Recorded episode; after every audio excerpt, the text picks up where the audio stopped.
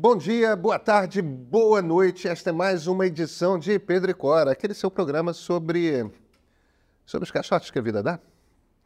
Pedro e Cora, toda terça-feira, toda quinta-feira, no YouTube do Meio, no, na sua plataforma favorita de podcasts.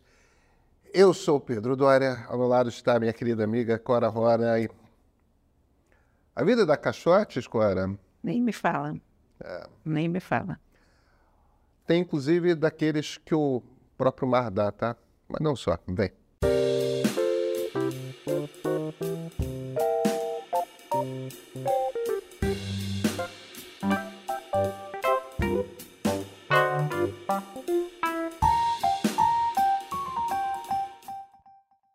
Agora, eu quero te contar uma história de praia. Eu, eu fui para Caraíva, na Bahia. É o lugar, é, é, do lado de onde Pedro Álvares Cabral. Ninguém sabe exatamente onde que Pedro Álvares Cabral chegou quando chegou ao Brasil, né? Mas foi por ali, foi por ali. E, e é uma praia, é uma, é uma ilha do, perto de Porto Seguro, uma ilha, na verdade, é, um, é uma península, né? É, é, é, um rio de um lado, o mar do outro e um fiapinho de, de terra ligando, mas para você chegar, você tem que pegar um barquinho de remo e ser levado uma um lugar que as ruas são todas de areia. Mas eu fui com meus filhos é, e meu enteado, eu e a Lia levamos os três meninos, quase três rapazes, 12 e 13 anos os três.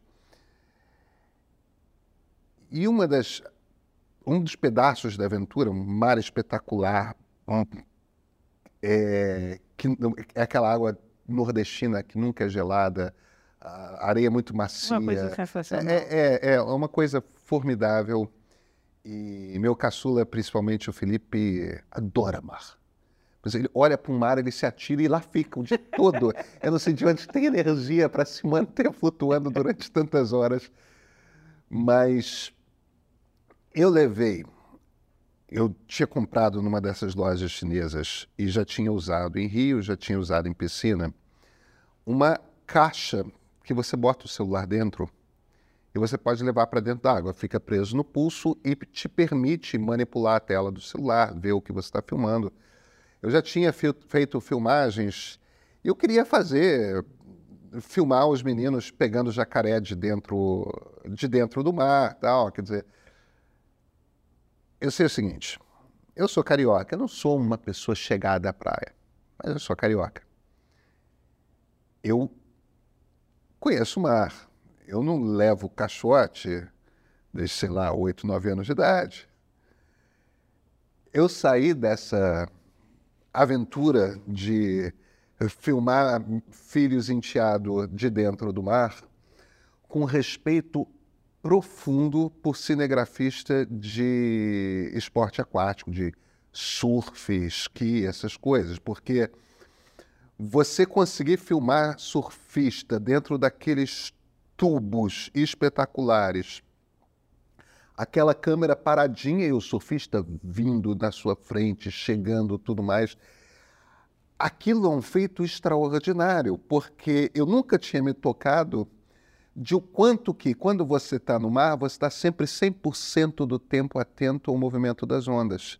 Para você saber quando que você mergulha, quando que você pula, e, tipo, você fica se reposicionando de, de acordo com, com, com o comportamento das ondas o tempo todo. Eu nunca tinha parado para pensar a respeito disso. No segundo que você está com o celular na mão, preso no pulso, evidentemente, filmando, porque você está vendo lá os meninos se encaixando, se preparando, é, se posicionando para fazer aquele vídeo bacana. Você está de costas para onda. A quantidade de caixote que eu tomei. Era uma coisa assim, eu saí exausto, mas exausto que tudo bem, né? Volta para cima e tenta filmar e manter a câmera. E aguenta o caixote, mas mantém a mão firme. E leva a onda na cabeça, e leva a onda na cabeça, e leva a onda na cabeça. E eu me senti um. Um paulistano que não sai nunca de São Paulo, uma coisa assim, tipo. Olha aqui, mas conseguiu boas fotos e bons vídeos? Pra... Eu, eu consegui várias capturas de 10 segundos, 15 segundos interessante. Eu consegui, consegui. Deu para fazer umas coisas bonitinhas, mas nada muito longo, não. É, eu sou um fracasso profundo como cinegrafista de esporte aquático, mesmo que o esporte seja jacaré. Olha, eu, curiosamente, eu tive essa experiência de filmar em ondas e filmar no mar, porque eu mergulhei uma boa época da minha Você vida. foi mergulhadora, sei. É.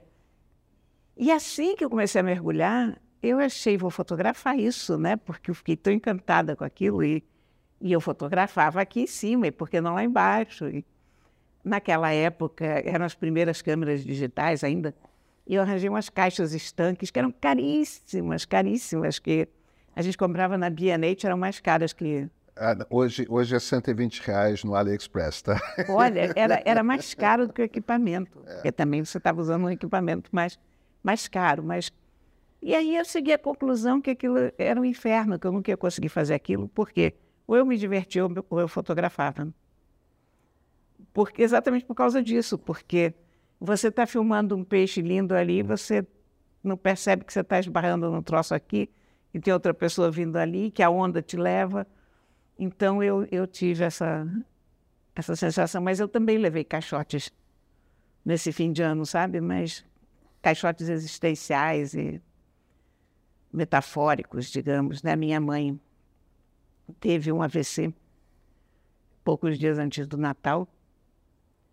E até agora eu não sei se eu estou para cima, para baixo, cabeça para cima, para o lado, para que lado que eu tenho que sair para respirar. Felizmente, ela está se recuperando muito bem. A minha mãe é nadadora. E aí a gente teve esse problema complicado de diálogo com os médicos, sabe? Porque ali estava minha mãe realmente muito mal. Minha mãe tem 99 anos, vai fazer 100 agora em fevereiro. E a gente tentava explicar para os médicos que ela estava muito fraca. E eles não percebiam porque eles viam uma pessoa de 100 anos que, para os parâmetros deles, é isso mesmo, e para nós, não. Aí a gente dizia, mas olha, a questão Ela é é uma recordista na categoria de ela, ela, natação. ela né? é campeã mundial de, de natação, Masters. Então o médico dizia: levanta o braço, dona Nora. Aí ela levantava, e ele achava isso normal para uma pessoa de 100 anos. Só que minha mãe levanta até as costas. E a gente dizia: mas ela é atleta. Aí eu percebia que, que a conversa continuava, e os médicos diziam: sim, o fato de ela ter sido atleta. Não, Pedro. Ela é. Então, isso, isso criou um ruído curioso, sabe? No... Depois, quando a gente saiu daquele primeiro momento tenebroso, né? Do, do susto e tal, e a gente pegou um excelente médico, e esse prestou atenção na história e tal. Aí ele disse que, olha, ela sobreviveu bem a isso porque esse AVC encontrou um organismo em extraordinária forma física pela proa. Você imagina, uma pessoa que até, sei lá, três, quatro dias antes disso, tá, andava 40 minutos na esteira. Ela tem uma esteira profissional em casa, melhor do que a de muita academia, anda 40 minutos todo dia. Enfim, ela está se recuperando, a cabeça dela está ótima, a lucidez, lucidez dela permaneceu intacta o tempo todo, a memória, mas foi um susto enorme, um susto enorme. E eu estava com as obras em casa, e uma das minhas gatinhas está, infelizmente, fazendo o check-out da sua viagem pelo planeta.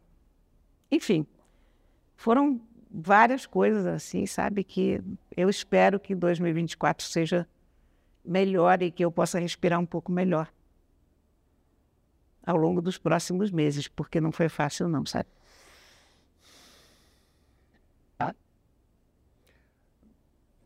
Como é que está o espírito da sua mãe? Olha, no começo ela estava muito muito Ué, mal, Abatida. muito abatida. Eu acho que essa altura ela ela já se ela já se conformou com a ideia que é uma luta. E como é uma luta, ela vai Aí com luta ela sabe lidar. com luta ela sabe lidar. Ela é uma sobrevivente, né? É, Ela é uma sobrevivente. Ela é uma sobrevivente. Ela, ela é uma sobrevivente do Holocausto. Né? É. E ela é uma sobrevivente sob todos os aspectos, sabe?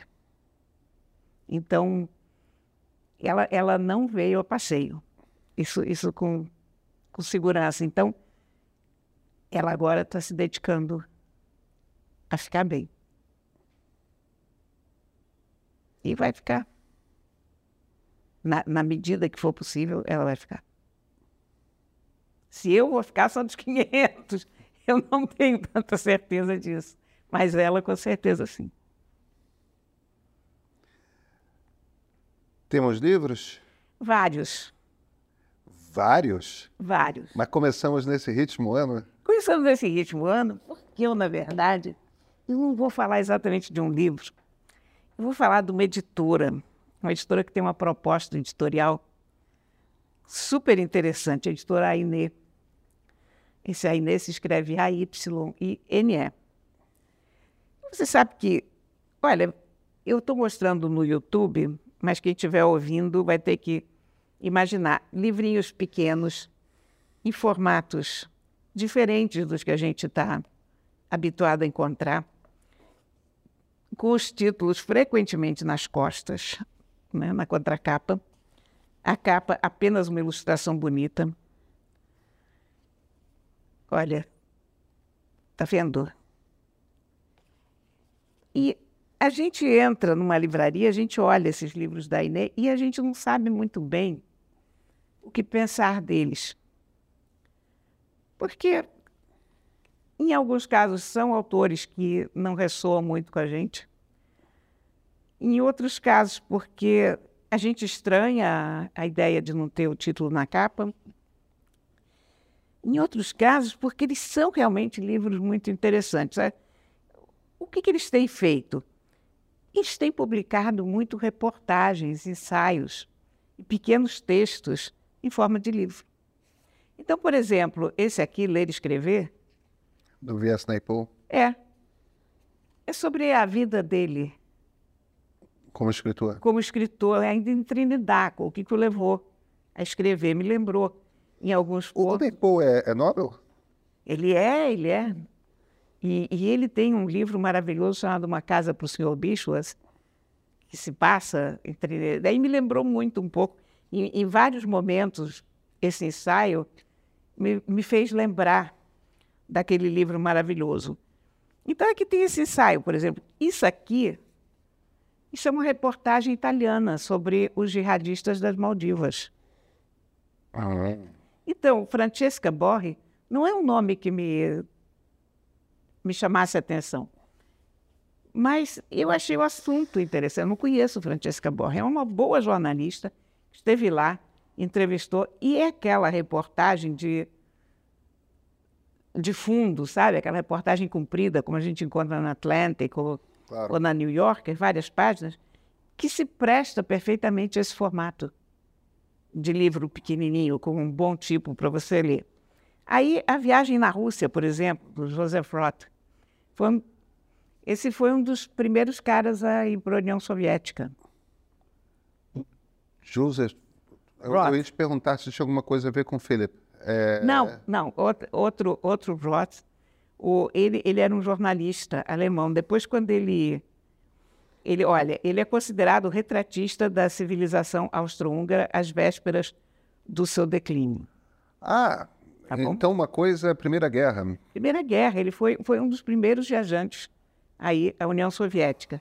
Depois, quando ele encontrou o Walter Benjamin na rua, ele, ele disse que ele foi bolchevique e voltou um anarquista. Então, você vê que ele é um cara de olhos bem abertos. Isso é naquela época que você tem um, o relato dessa viagem, que também foi uma série de reportagens na época. Ou esse aqui, por exemplo. Hoje vamos desenhar a morte também uma reportagem sobre o, o genocídio em Ruanda. Ah, que barra pesada. Barra pesada, mas incrivelmente bem escrito, muito, muito Bonitos bom. os livros, hein, Cora? Uma coisa fora do comum. Isso aqui, esse chama Hu, de uma pessoa chamada Kim Thuy, vietnamita. A fuga do Vietnã. Durante, quer dizer, você vê que é uma, uma curadoria que faz todo sentido. São interessantíssimos os livros, são excelente leitura. Fogem daquela história óbvia, eles não são romances, eles não são memórias, mas são, em alguns casos, ensaios, em outros, reportagens. E, e, e me parecem aí, pelo que eu estou vendo, livros de rápida leitura. Livros de rápida leitura. São, são livros que você põe na tua mala para passar um fim de semana. Uhum. Que você lê assim, depois você carrega na bolsa, você tem um, um momento para ler. E são essas coisas lindas. E essa editora publicou um dos melhores livros que eu li no ano passado, que eu recomendei aqui, A Fronteira, da Erika Fatland. Sim. Que é aquela viagem em torno das fronteiras da Rússia, lembra disso? Lembro, lembro sim, lembro claramente. Isso é outra, outra coisa dessa história. Ela vai em cima de autores muito fora do, do caminho trivial das editoras. Não são necessariamente franceses, ingleses ou norte-americanos. Aqui você tem, tem jornalistas ingleses, jornalistas um, italianos, jornalistas de Amsterdã, jornalistas, sei lá, da Alemanha ou de onde. Ou... Então, cobre o mundo de uma forma curiosa, poloneses escrevendo. Você não ia ler uma reportagem polonesa nunca sobre alguma coisa, né? E aí você, você encontra aqui. De modo que eu estou muito encantada com essa editora. E é outra coisa boa, é que eles estão fazendo um desconto de quase 50% em muita coisa no site. Isso está parecendo uma propaganda da editora, mas eu não podia deixar de trazer essa observação para vocês, porque se vocês forem direto né, no site, é uma promoção que eles fizeram no ano passado, mas eu verifiquei hoje e continua valendo para muitos livros lá. E qual o nome da editora de novo? Aine. Aine. Que É. se escreve A-Y-I-N-E. E-N-E. Tá ótimo, vamos botar, vamos deixar na descrição do É, programa. eu, eu super recomendo esses livros, mas muito, sabe? E, e é um, uma editora engraçado, né? Porque normalmente eu acho que o melhor jeito de você conhecer um livro é indo à livraria. E no caso dessa editora, eu achei que o melhor jeito de conhecer ela foi indo à página dela. Ah, que interessante. Porque, na verdade, essas edições são lindas, mas elas não te dizem muita coisa. E os nomes dos autores Também não são referência. também não são referência. Então, um livro chamado Ru, R.U., por uma pessoa vietnamita, você pensa, O que é? não sei se eu compraria na, Na livraria. na livraria, mas abrindo a página e tendo a descrição da vida dessa mulher e, e do que ela fala, eu imediatamente tive vontade de ler. E os outros todos, assim, quer dizer, na verdade, eu fiz um garimpo mais minucioso na página do que eu tinha feito na, na O- livraria. O que mais, o que mais me, me chamou a atenção foi desse primo do, do Philip Roth. Ah, interessante, né? É, isso é uma coisa contemporânea aos sete dias que abalaram o mundo, né? É, exatamente, exatamente. Só que uma visão negativa. Exatamente. Que interessante. É um bom conhecia. Você pode, pode fazer um, Os Sete Dias que Abalaram o Mundo é um, um livro clássico sobre a história, uma reportagem sobre a, a, a Revolução Bolchevista. É, Ah, esse eu quero ler. Não, eu- não, eu, eu vou- agora eu só leio no Kindle, Cora. É? É, é, é. Nem um livrinho pequeno assim, com um tipo bom, bacana para a gente ler. Me dá. Me dá pena não poder guardar minhas anotações. Ah, Eu tá bom. acumulo anotações digitais agora. É verdade. Mas, enfim, sabe, eu, eu achei tão interessante. Tem muito tempo que eu vinha de olho nesses livros, porque eu achava muito linda a, a bancada na, na livraria com as edições deles, aquela coisa bonita, mas eu realmente descobri ela esse ano, sabe? Esse ano que passou. É, Esse ano. eu, foi- eu acho que foi, foi uma das minhas descobertas. E não foi exatamente um livro, mas um conjunto de livros. Que bom, então. Uma editora que faz não só a, o, o- Foge muito do arroz com feijão. sabe? é não só aquele apuro de, de editar com, com delicadeza, com beleza, tudo mais, mas tem um, um editar no sentido de fazer a curadoria. né? Extraordinário, muito, uma excelente curadoria, Que bacana. Que, de bacana, tirar o chapéu. que bacana. Agora, nos vemos na quinta? Nos vemos na quinta, sim. Então até quinta-feira.